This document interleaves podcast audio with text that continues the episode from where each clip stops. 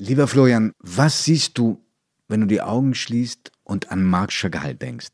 Wenn ich die Augen schließe und an Marc Chagall denke, dann entsteht eine ganz heitere, fröhliche Stimmung. Es ist sehr blau auf diesen Bildern und von links schwebt ein Liebespaar über einer Stadt, die ein wenig aussieht wie Paris.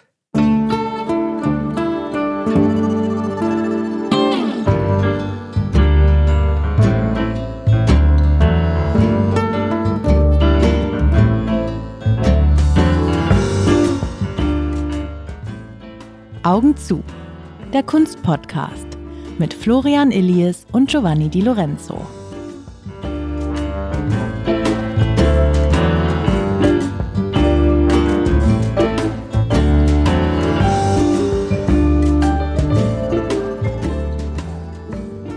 Liebe Zuhörerinnen, liebe Zuhörer, herzlich willkommen zu dieser neuen Folge von Augen zu. Wir freuen uns sehr, dass Sie wieder dabei sind. Die, die uns treu verfolgen, haben das jetzt wahrscheinlich mitbekommen. Eine kleine Programmänderung. Spontan. Wir hatten Ihnen eigentlich die großartige Renaissance-Künstlerin Artemisia Gentileschi angekündigt, aber die kommt erst in der nächsten Folge. Und diesmal geht es um Marc Chagall. Warum?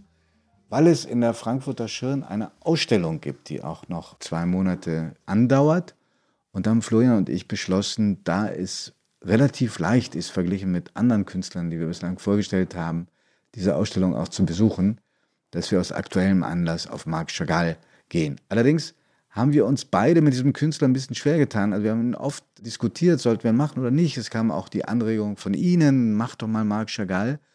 Und ich würde gerne Florian fragen, woran es bei dir lag, dass du dich mit Marc Chagall schwer getan hast. Ja, man merkt immer, wie man ganz automatisch ein Opfer eigentlich wird, wenn ein Künstler zu präsent ist durch Tassen, durch Seidenschals, durch Poster und man das Gefühl hat, man sieht überall in der ganzen Welt noch diese blauen Poster mit Blumensträußen und schwebenden Liebespaaren. Das Klischee Chagall hat sich für mich komplett über die Kunst von Chagall gelegt. War das bei dir ähnlich oder? Ja, es war ähnlich. Man hat dann auch Eindrücke, die falsch sind, wenn man sie verifiziert. Zum Beispiel, dass sich diese Art der Farbgebung ein bisschen erschöpft hat, zum Beispiel durch Plattencover in den Jahren, in denen wir sehr jung waren. Ich bin extra in die Ausstellung gegangen in der Schirn. Wenn du dann von diesen Bildern stehst, dann merkst du schon, was für eine ungeheure Kraft von ihnen ausgeht. Und ich finde, er ist einzigartig. Er ist mit niemandem zu vergleichen. Er nimmt Strömungen eines ganzen Jahrhunderts auf. Er ist ja im biblischen Alter von 97 Jahren gestorben. Aber er ist eigentlich immer Marc Chagall geblieben. Und davon geht auch eine große Faszination aus, die übrigens auch die vielen Besucher in dieser Ausstellung in der Schirn teilen. Es waren zur Hälfte ganz junge und zur anderen Hälfte etwas ältere. Und man muss sagen, in keinem Land wird Chagall so verehrt wie in Deutschland. Giovanni, du warst jetzt in dieser Ausstellung in der Schirn. Die konzentriert sich ja auf Werke aus den 30er und 40er Jahren. Ist das der Chagall, den wir kennen, oder ist das ein anderer Chagall, der uns dort präsentiert wird? Ein Chagall, den wir kennen und der aber sich auch in diesen zwei Jahrzehnten als einer herausstellt, der sehr wohl mitbekommt, das Grauen, das in diesen beiden Jahrzehnten geschieht. Die Ausstellung heißt auch Beziehungsreich Welt in Aufruhr.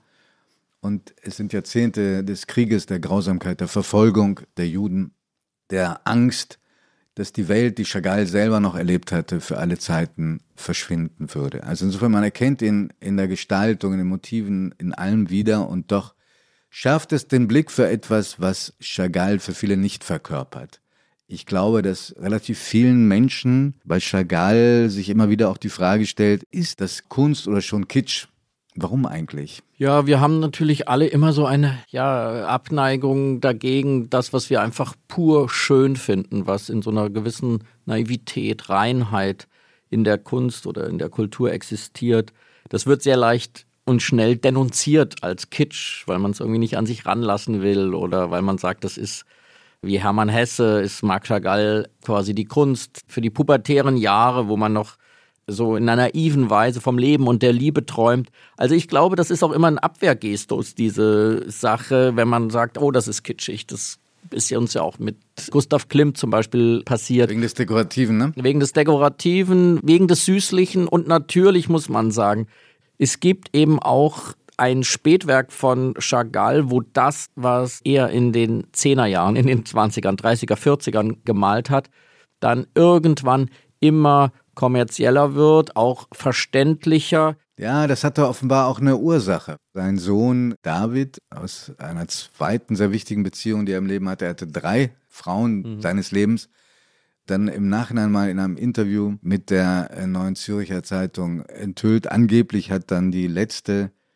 Ehefrau, also Valentina Wada-Brodsky, unschwer zu erkennen, russischen Ursprungs, ihn auch angehalten, die Blumenmotive zu machen. 15 Jahre lang hat er diese Blumenmotive gemacht, weil sie ihm finanziell sehr viel gebracht haben und weil er, obwohl bereits sehr wohlhabend, die Angst hatte, dass die Mittel ausgehen könnten. Aber darauf kommen wir noch. Ich glaube, wir sollten erstmal einen Schritt zurückkommen, denn Chagall und das Werk von Chagall sind nicht erklärbar, nicht zu deuten, ohne dass man sich seine Herkunft anschaut. Er kommt auf die Welt in Vitebsk, das ist ein Ort, der heute in Belarus, also in Weißrussland liegt. Und es war ein sogenanntes Ansiedlungsgebiet für Juden und Jüdinnen, die im russischen Reich nur eingeschränkte Bürgerrechte hatten, immer wieder verfolgt wurden, von Pogromen gepeinigt. 50 Prozent damals in Vitebsk waren Juden, also ein sehr hoher Anteil. Das heißt, die Prägung, die er bekommen hat, die hält ein Leben lang an. Anders als zum Beispiel Mark Roscoe, den wir vor einigen Folgen vorgestellt haben. Die Lebenswege der beiden, die überschneiden sich ja fast 70 Jahre lang und der eher eine große Distanz hatte zu seinen jüdischen Wurzeln und seinen Sohn auch noch Christopher genannt hat. Relativ plakativ für die Distanz, die er auch aufgebaut hatte. Das alles gilt für Marc Chagall nicht. Also er kommt in einer chassidischen Familie zur Welt mit acht Geschwistern. Chassidisch ist so eine mildere, fundamentalistische, mystische Richtung im religiösen Judentum, die sich auch in seiner Malerei dann wiederfinden werden. Schabbat wird am Freitagabend streng eingehalten. Der Vater arbeitet für einen Heringshändler, die Mutter hat einen Krämerladen, ist in der Erziehung, glaube ich, auch die einflussreichere Person gewesen Chagall, der sehr früh schon seine Lebenserinnerungen zu Papier gebracht hat, übrigens in Berlin erstmals, wenn ich alles richtig verstanden habe, schon im Jahr 1922, das Buch Mein Leben, sehr beeindruckt, weil es ähnlich poetisch geschrieben ist, wie seine Bilder dann anmuten, beschreibt, wie der Vater nach dem Schabbat, nach dem Essen, so einschläft in seinem Sessel und die Mutter ist noch hellwach und es ist Sehnsucht und Wehmut in ihrem Blick und der überträgt sich auch auf den Sohn, der sehr früh schon auffällt durch sein malerisches Talent und von der Mutter auch unterstützt wird, obwohl die Familie das eigentlich ganz furchtbar findet, ja. Die Kinder heil durch die ersten schwierigen Jahre gekommen ist, damals in einer Zeit, in der die Sterblichkeit noch hoch war, 1887 auf die Welt gekommen besucht dann eine jüdische Elementarschule und lernt das Hebräische an biblischen Motiven, an biblischen Erzählungen. Auch wichtig, weil immer wieder gibt es in seinem Werk diese biblischen Erzählungen, auf die er dann ganz stark rekurriert. Ja, er sagt wirklich, die Bibel sei für ihn die größte Quelle der Dichtung und er hat das ja auch gesagt, es sei auch das Gefühl, dass das seine Lebensaufgabe sei, dieses Geheimnis den Menschen nahezubringen. Also da ist vom ersten Tag an in ihm eine echte tiefe Frömmigkeit, die sich auch über die Kunst ausdrückt, eine auch in diesem Punkt absolute Ausnahmeposition innerhalb der Avantgarde des 20. Jahrhunderts, wo sozusagen das Glaubensbekenntnis oder die Frömmigkeit er verneint wurde. Zumindest verborgen wurde und Chagall da immer auf eine sehr offene Weise in seiner Kunst mit umgegangen ist. Wieder ein Beleg dafür, wie einzigartig so sein Weg war. Er versucht ja auch dann das jüdische Leben, so wie er es noch kennengelernt hat, in einer bestimmten Schaffensphase auch festzuhalten. Was man vielleicht noch erwähnen müsste, im jüdischen Glauben ist eigentlich die Abbildung von Menschen nicht gestattet. Also du sollst nicht gottgleich Ebenbilder schaffen, Insofern gibt es eine dekorative Tradition, also Vögel, Tiere, Blumen, Ornamente, Das allerdings durchbricht Chagall mit großem Selbstbewusstsein. Und zugleich habe ich manchmal das Gefühl, dass es ihm natürlich bewusst ist, welches Verbot er durchbricht und deswegen er ausweicht auf die Welt des Traumes und die Welt der Erinnerung. Also dass er nicht eine eins zu eins Wirklichkeit abbildet, sondern dass er sich quasi flüchtet in die Fantasiewelten des Kopfes und es so für sich legitimiert, dass er die Menschen darstellen und abbilden kann. Und das Interessante ist, dass all das erst für ihn bildwürdig und zum Thema wird, als er aus dieser Welt, aus diesem Städtel, diesem jüdischen, ja, archaisch-mythischen Raum vier Tage lang im Zug sitzend bis nach Paris fährt und dann dort ankommt, 1911 in der absoluten Hauptstadt der europäischen Avantgarde. Ganz genau, da ohne seine Frau und erste große Liebe Bella Rosenfeld, Tochter eines Juweliers, auch aus Vitebsk. Interessanterweise eines der ersten Bilder, da, das er dann malt, da war er 24, heißt Atelier und zeigt auch ein Atelier. An der Wand hängt ein Bild von Bella und am Boden angelehnt gegen die Wand ein leerer Rahmen. So als ob er noch sagt, ich muss meinen Stil noch finden in dieser so aufregenden Metropole, in der Juden zu der Zeit sich auch frei fühlten als gleichberechtigte Bürger und nicht drangsaliert und eingeschränkt wie im russischen Reich. Zugleich war er natürlich vollkommen überfordert und er sagte eigentlich nur, dass die Angst, nochmal wieder vier Tage im Zug zu sitzen, ihn davon abhielt, sofort Paris wieder zu verlassen. Also er sprach die französische Sprache nicht, er hatte keine Freunde, keine Anknüpfungspunkte in dieser Stadt und deswegen warf er sich mit einer unbändigen Passion in die Kunst. Er ging zu den Galerien, er ging in die Museen, er sah quasi die Avantgarde, also das ist dann in dieser Zeit Matisse, Picasso, Braque, Delaunay, der für ihn sehr wichtig wird, aber er sieht eben in den Galerien auch die Vorgängergeneration Gauguin, Cézanne, also die ganze große 20, 30 Jahre des französischen Kunst saugt er auf, begierig und versucht aus diesen ganzen Anregungen dann eine eigene Kunst zu entwickeln. Und das ist sehr auffällig. Giovanni, du hast es ganz am Anfang gesagt, selbst in dem Moment, als er wie ein Schwamm alle Anregungen, die auf ihn da in dieser Pariser Zeit einprasseln, aufsaugt, gewinnt er doch von den ersten Bildern an einen ganz eigenständigen Stil, den bis heute die Kunsthistoriker nicht in irgendeiner Form bezeichnen können. Es ist einfach der Chagall-Stil. Es ist kein Surrealismus, es ist kein Realismus, es ist kein Impressionismus, es ist kein Expressionismus. Es gibt dafür zum Glück keinen Ismus sondern es ist einfach Chagall. Es ist märchenhafte, figurative Malerei. Vielleicht kann man das am ehesten sagen. Ja, das hat was Märchenhaftes und das Hochinteressante ist bei diesen ersten Bildern, die da in Paris der Vorkriegszeit 1911 bis 1914 entstehen ist, dass man eben etwas sehr Merkwürdiges sieht. Es ist eigentlich gegenständliche Malerei. Wir sehen Menschen, wir sehen Kühe, wir sehen Dächer, Heringe, wir sehen all diese Erinnerungsfetzen aus seiner Kindheit in diesem jüdischen Besiedlungskorridor in Osteuropa, aber es ist trotzdem vollkommen unverständlich, was da eigentlich passiert, wie diese verschiedenen Gegenstände auf dem Bild zueinander passen, was sie erzählen wollen. Das ist etwas, was sich dann im Spätwerk eben auflöst. Da wird es sehr verständlich. Da geht es um die große Liebe, um die Sehnsucht, um die großen Gefühle. Hier erlebt man einen jungen Mann in totaler Aufruhr, fern der Heimat, voller Sehnsucht nach der Heimat, voller Sehnsucht nach seiner Bella, seiner Jugendliebe. Die er mit 14 zum ersten Mal sieht. Als sie 20 ist, heiraten sie und als sie 21 war, kam die Tochter Ida zur Welt. Man kann es dann gar nicht glauben, dass bei diesem schönheitsliebenden Mann wie Chagall es gewesen ist, dass dessen große Liebe ausgerechnet Bella heißt, finde ich auch so, wie man es in einem Roman nicht glauben könnte. Was man nie vergessen darf, ist dieser Marc Chagall, den wir als Marc Chagall verehren, der heißt zu dieser Zeit auch in Paris einfach noch Moische Chagadov. Marc Chagall ist eine spätere Adaption, die er dann in Frankreich angenommen hat. Wollen wir noch ein kleines bisschen Bella charakterisieren? Mhm. Er hat also anders als er einen wohlhabenden sozialen Hintergrund, Vater ist Juwelier und ist eine hochgebildete Frau. Also sie besucht das Gymnasium, sie studiert Literatur, schreibt zwei autobiografisch stark eingefärbte Romane, in denen sie es schafft, so ein bisschen das jüdische Leben in Osteuropa zu konservieren.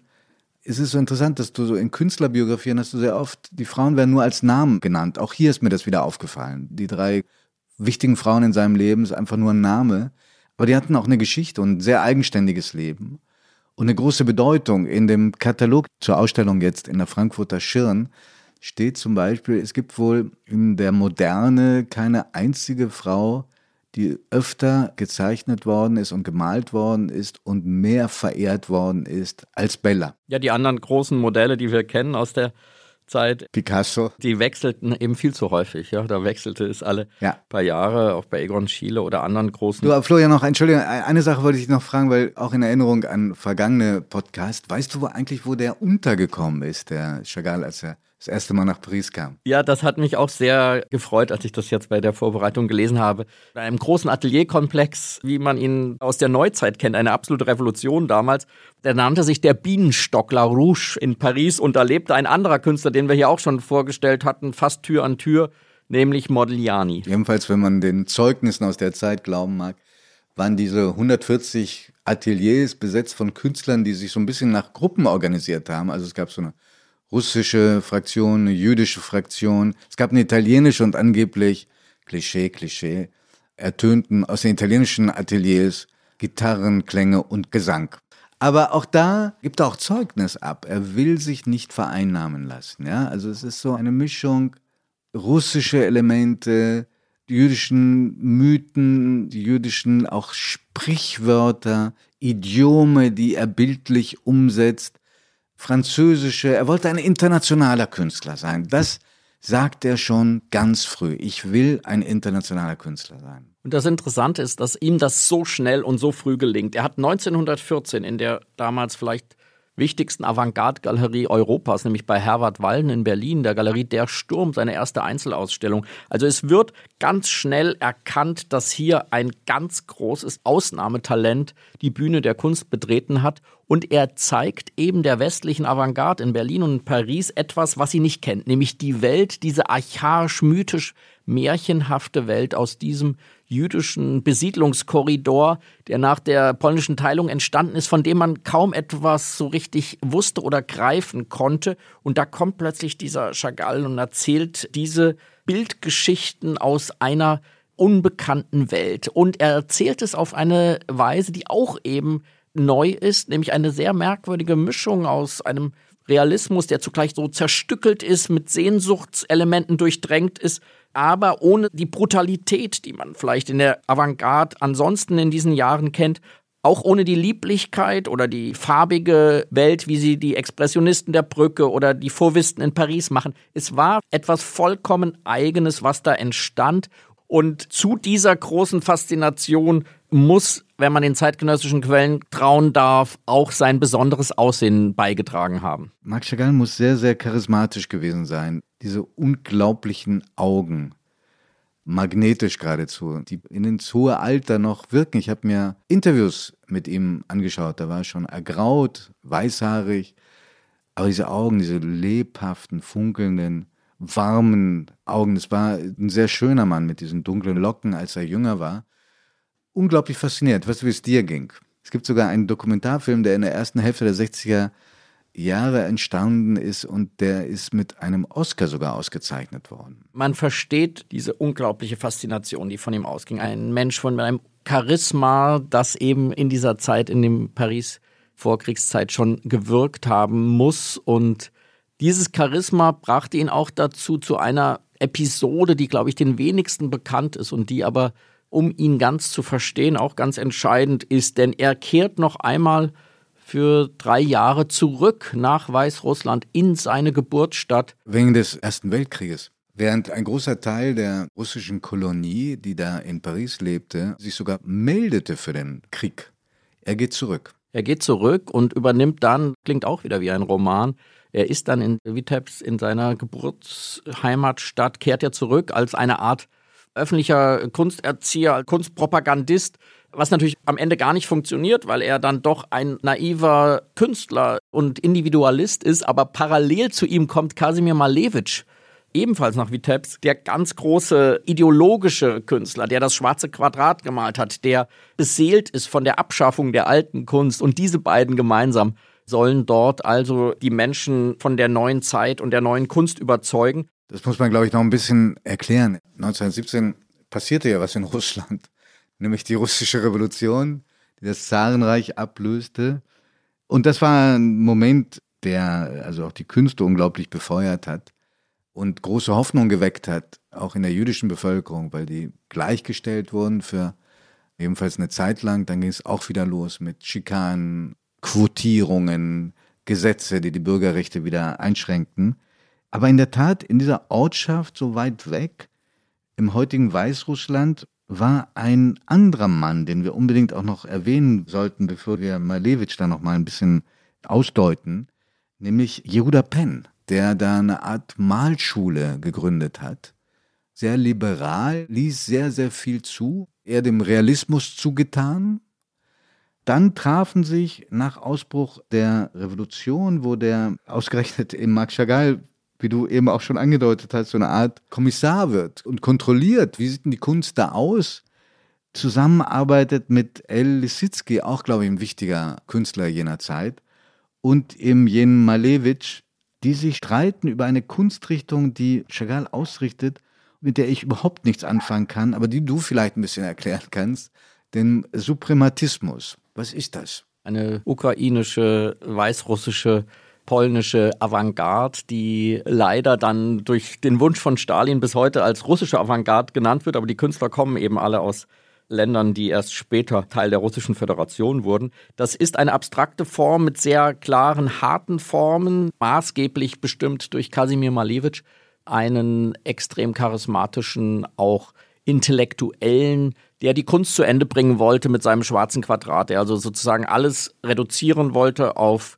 ein schwarzes Quadrat auf weißem Grund. Das malt er schon 1913. Und mit dieser Signatur, die anzeigen sollte, es gibt das Kollektiv auch in der Kunst. Es gibt das Kollektiv in der Kunst. Das ist deshalb auch eine Kunst, die sehr in die Propagandakunst ging, die durch Plakate, durch Zeitschriften, durch Bücher wirkte. Also das war eine Gestaltungswelle, eine ungeheure avantgardistische Gestaltungswelle, die ganz Russland 1917 ästhetisch erfasste. Ganz faszinierend. Malevich, Elisitzky sind sicherlich die berühmtesten Vertreter dieser Kunst.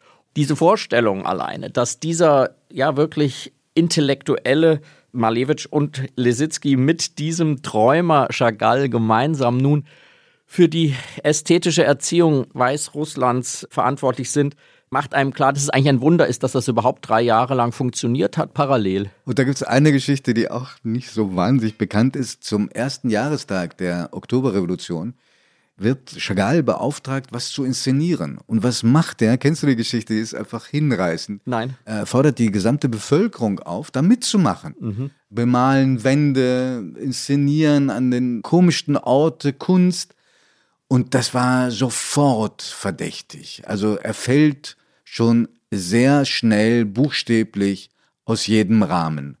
Wir überspringen jetzt die Station in St. Petersburg, obwohl es eine wichtige war, und in Moskau, wo er mit seiner Frau dann für eine Zeit zieht, und gehen wieder zurück auf Paris, weil im Jahr 1922 verlässt er für Elmar Vitebsk unter dem Eindruck der zunehmenden Verfolgung und er geht aber nicht zurück direkt nach Paris, sondern er macht für ein knappes Jahr Station in Berlin. Und da müsstest du ja eigentlich in deinem Element sein. Berlin war damals so eine Art Durchgangsstation für Künstler, die aus dem Osten kamen, aber nicht nur für solche. Und obwohl in Berlin ganz viel geschieht, zieht es ihn doch weiter nach Paris. Und das kennzeichnet nicht nur Chagall, das gilt auch für andere Künstler.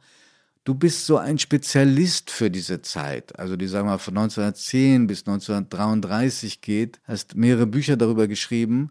Warum kann Berlin diese Künstler nur kurz halten. Vor allem ein Künstler wie Marc Chagall kann es eben nur ganz kurz halten, weil es eine vollkommene Überforderung ist. Also dieses Berlin dieser 20er Jahre hat ein solches Tempo. Es symbolisiert eigentlich durch diese Sechs-Tage-Rennen diesen rasenden Stillstand, der die ganze Stadt bestimmt, die modernste Stadt der Welt in diesen 20er Jahren mit lauter neu gebauten U-Bahnen, Straßenbahnen. Es gibt mehr Theater, es gibt mehr Konzertsäle, es gibt mehr Varietés, es gibt mehr alles eigentlich als auf dem Rest der Welt. Und in dieser Ballung von, ja, auch eher kommerzieller amerikanischer Kultur halten es die sehr feinsinnigen Künstler nicht aus. Also Ernst Ludwig Kirchner, der kann da auch nicht mehr leben, der zieht nach Davos. Otto Dix malt seine großen Bilder dieser Weimarer Republik eben auch nicht in Berlin, sondern in Dresden, wohin er sich zurückzieht. Und Marc Chagall muss wieder zurück nach Paris. Also Berlin ist eine Zumutung und Überforderung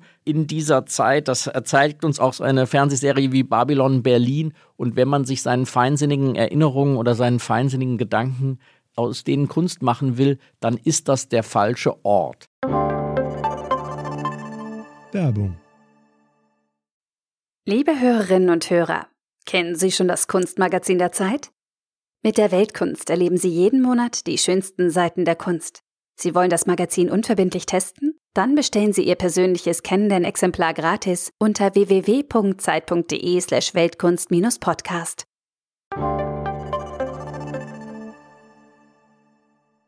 Annette Weber, die vielleicht beste Kennerin jüdischer Kunst in Deutschland und Kuratorin auch gewesen von Ausstellungen und Verfasserin eines lesenswerten Buchs über Chagall, erinnert daran, dass Chagall da ein Star war in Berlin, von einer jungen Kritikergeneration auch gefeiert wurde und offenbar tummelte sich schon vor seiner Ankunft ein Hochstapler darum, der unter dem Namen Chagall sich hofieren ließ und auch Zugang hatte zu Galerien, die von ihrer Bedeutung denen in Paris durchaus ebenbürtig war. Du hast gerade an einen ganz wichtigen erinnert, an den Herbert Walden, dem Chagall schon 200 Zeichnungen und Bilder überlassen hatte zum Verkauf, Jahre davor. Nun kommt er nach Berlin, 22, und will die Erlöse sehen. Und weißt du, was mit den Erlösen passiert war? Wir hatten da die Hochinflation in Deutschland. Sie hatten sich in Luft aufgelöst, ja. Alle Bilder entsprachen ungefähr dem Gegenwert einer Straßenbahnkarte. Und er sagt dann seinem Galeristen, du gib mir die Namen der Käufer, die will aber Walden nicht rausrücken. Und dann hat er ihn sogar verklagt. Und dann endet das mit so einer Art Vergleich. Die vermögende Frau von Walden, die Nell hieß, überlässt ihm am Ende drei Gemälde und zehn Guaschen. Die späte Genugtuung darf sein, dass er in keinem Land der Welt so geliebt wird wie in Deutschland. Diese 20er Jahre Gastspiel war aber ein sehr kurzes und eines, von dem er sich dann auch schnell verabschiedet hat. Wenn du schon erwähnst, die Zeit, in der die Verehrung für Chagall so wuchs in Deutschland, in den 50er Jahren, weißt du, wo es losging? Also richtig losging? Nein. Mal wieder in Hannover. Du bist immer am Kernpunkt des Geschehens. Das ist toll. so kommt es mir auch vor. Ja. Also das war aber bei Chagall mehr die Kästner Gesellschaft, die ihn da feiert und zu Recht auch feiert. Und später gibt es ja die Aufträge in Frankfurt, wo er Teile der Oper ausgestaltet. Er wird ja zu dem bedeutendsten Glasmaler seiner Zeit mit Aufträgen auf der ganzen Welt, in Kirchen, zum Beispiel in Mainz, in der St. Stephanskirche. Aber nicht nur dort, dann in der Knesset, im israelischen Parlament. Schön, dass du Mainz erzählst, weil das ist für mich auch ein persönliches, unglaubliches Kunsterlebnis. Ich bin da in meiner Schulzeit, weil ich in Hessen geboren bin, wo nicht ganz so viele bedeutende Kunstereignisse stattfanden. Also wir fuhren aber mit dem Bus bis nach Mainz, um diese Kirchenfenster von Chagall anzuschauen. Und ich weiß noch, wie mich das als Jugendlichen faszinierte. Diese Form, die Bibel als Märchen zu erzählen. Diese heitere Form, die Bibel mit Farben aufzuladen. Das ist schon ein ganz, ganz großes, einzigartiges Vermögen von Chagall, eine Bildsprache für dieses große Werk, dieses vielleicht größte Werk des Christentums, die Bibel zu finden, wo all das Brutale, das Zweifelnde, das Archaische, die großen Kämpfe eigentlich kaum vorkommen. Er malt ja auch den jüdischen Christus, ja, und das war ja in seiner Zeit in manchen Kreisen schon ein Frevel dran zu erinnern, dass Christus Jude war. Er malte nicht als Erlöser, sondern als Märtyrer. Aber was stimmt, ist, dass die ganz brutalen und direkten Hinweise auf die Grausamkeiten jener Zeit, die kommen in den Skizzen vor. Ein SS-Mann, der ein Kind in den Kopf schießt, oder umgedrehte Hakenkreuze, oder bei einem Christus als Märtyrer, als jüdischer Christus, ein Schild, ich bin Jude, sinngemäß, die kommen im Gemälde nicht mehr vor. Die hat er dann rausgenommen. Vielleicht um diese Gemälde am Ende zeitloser, universalistischer zu machen. Ich nehme an, das war die Motivation. Würde wahrscheinlich Picasso aber antworten, universalistisch und zeitlos wird es erst, wenn wir die Brutalität des Menschen, wenn wir den Kampf zwischen Gut und Böse in die Kunst bringen. Ich glaube, Chagall hat einfach eine andere Antwort gesucht, weil auch wenn man sich diese frühen Bilder anguckt, diese Erinnerung an seine Kindheit, seine Heimat, das war ja auch eine Heimat in ständiger Angst vor dem nächsten Pogrom. Das darf man nicht vergessen. Auch das war ein enges Leben in Angst. Aber am Anfang hat er das durchaus noch gezeigt am Ende in den 30er Jahren dann nochmal aufgenommen, als er nochmal als Jude dann aber in Frankreich bedroht war. Ja, durch das Vichy-Regime. Er hat ja so, so lange darum gekämpft, dass er den französischen Pass haben konnte, 37. Dann ist er eben auch nach Amerika geflohen. Also er hat immer wieder diese Lebensbedrohung erlebt, Jude zu sein.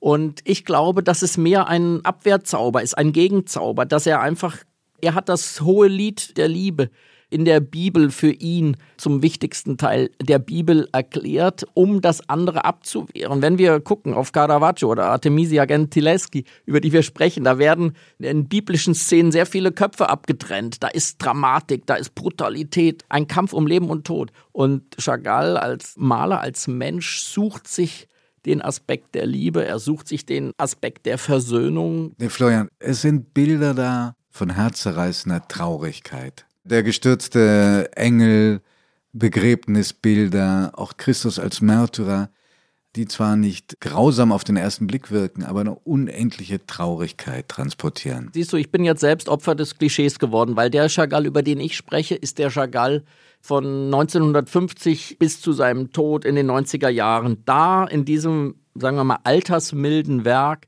da reduziert er seine Thematik auf dieses Versöhnliche. Da reduziert er sie auf Blumen, auf die Liebe. Aber in diesen 30er, 40er Jahren und in dem Vorkriegsparis, da kommen alle Aspekte der Realität des Lebens als Jude von Jesus und sein eigenes natürlich vor, ja. Wir können das nicht beenden, ohne dass wir nochmal auf seine amerikanische Zeit zurückgehen. 41 emigriert er aus Angst vor den Deutschen und dem Vichy-Regime in die Vereinigten Staaten. Dort stirbt 44 Bella, also seine erste große Liebe, trauert unendlich, verfällt in Depression, liiert sich aber ziemlich schnell wieder mit einer Künstlerin, Virginia Haggard, mit der er dann auch diesen unehelichen Sohn David hat, der sich bis heute zusammen mit den Enkeln, den anderen Enkeln kümmert um den Nachlass von Chagall, das müssen wir mal gesondert behandeln, die Nachfahren dieser großen Künstler bleiben eigentlich ein Leben lang verbunden mit dem Werk ihrer Vorfahren. Auch interessant.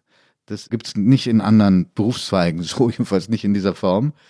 Haggard, die eine sehr starke Person ist, die verlässt ihn. Chagall hat dann auch wieder relativ schnell eine neue und letzte große Liebe, Valentina Wawa Brodsky. Diese Frau, die ihn einerseits wahnsinnig unterstützt hat, muss ihn auch ziemlich isoliert haben mit der Zeit von dem Rest der Welt, immer mit der Begründung, er braucht seine Ruhe, um künstlerisch tätig zu sein. Aber der Sohn David, der auch ein Buch geschrieben hat über seine Erinnerung an den Vater und der milde mit ihm umgeht und ihn als sehr, sehr naiven Menschen beschreibt, der wird auch auf Abstand gehalten. Und wie überhaupt Chagall, der so ein emotionaler Mensch gewesen sein muss, gegenüber Kindern und Enkelkindern eine merkwürdige Distanzzeit seines Lebens gehabt hat. Zu diesem Spätwerk muss man auch nochmal sagen, es gibt dann eben nach Amerika nochmal einen letzten Umzug nach Südfrankreich. Und das wirkt dann auch nochmal, glaube ich, dieses südfranzösische Licht, das südfranzösische Leben, verstärkt dann nochmal die Thematiken, die milden, eher süßen Thematiken in seinem Werk. Und dort trifft er auch Picasso und davor schon Matisse, also die ganz Großen, die sich bewunderten und belauerten. Ich glaube, beides trifft zu. Am Ende, seine letzte Arbeit findet dort statt, wo du als Schüler warst, nämlich in Mainz, diese Kirchenfenster.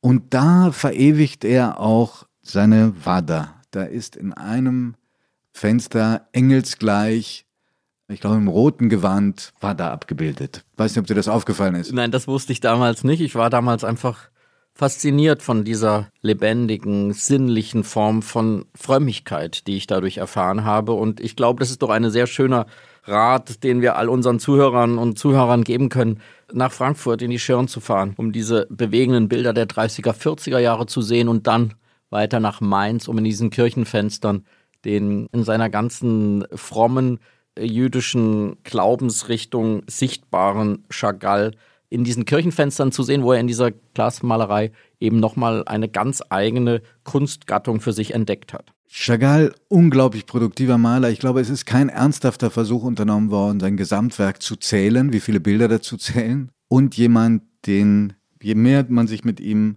auseinandersetzt, je mehr man die Bandbreite auch im Blick hat, desto mehr wächst auch die Bewunderung und Faszination für ihn. Also es lohnt sich, das Klischee, das Vorurteil, das man selber hat, zu überwinden. Ich bin tief beeindruckt. Ich muss auch jeden einladen, sich auf den Weg zu machen, ihn nochmal in seinen ganzen Facetten zu entdecken. Ich wollte dich noch zum Abschluss fragen, gibt es ein Werk, wo du sagen würdest, das ist so, dass es dich am allermeisten fasziniert? Gibt es ein Lieblings-Chagall-Bild für dich? Ein relativ dekoratives, ja, aus Sherazad, also das ist eine der Hauptfiguren in der Rahmenhandlung von Tausend und eine Nacht.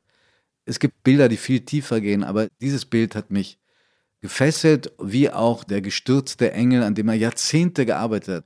Unter dem Eindruck des Zeitgeschehens dieses Bild auch immer wieder von ihm verändert worden ist. Das sind meine beiden Lieblingsbilder. Als ich auf das Gesamtwerk jetzt schaute, ein Bild aus dem Jahre 1918, das heißt Über der Stadt und das ist quasi das Liebespaar Bella und Marc gemalt, wie sie über einer Stadt schweben, einer Stadt, die zwischen Vibesque und Paris changiert und wie dieses Paar darüber schwebt, das hat noch nichts von der späten Süßlichkeit, sondern es hat noch von so viel Energie und so viel Dynamik, so viel Kraft spürt man da. Das Leben im Fluge zu überwinden, das fasziniert mich von allen Bildern am meisten. Vielen lieben Dank, dass Sie uns gefolgt sind, dass Sie dabei waren und in der nächsten Folge von Augen zu gibt es Artemisia Gentileschi. Es gibt keine Künstlerin der Renaissance, die ein faszinierendes Leben vorzuweisen hat als sie. Oder Florian? Nein. Und ein ebenso faszinierendes Werk und wir freuen uns sehr darauf, wenn Sie in vier Wochen wieder zuhören, wenn es heißt Augen zu. Tausend Dank. Tschüss.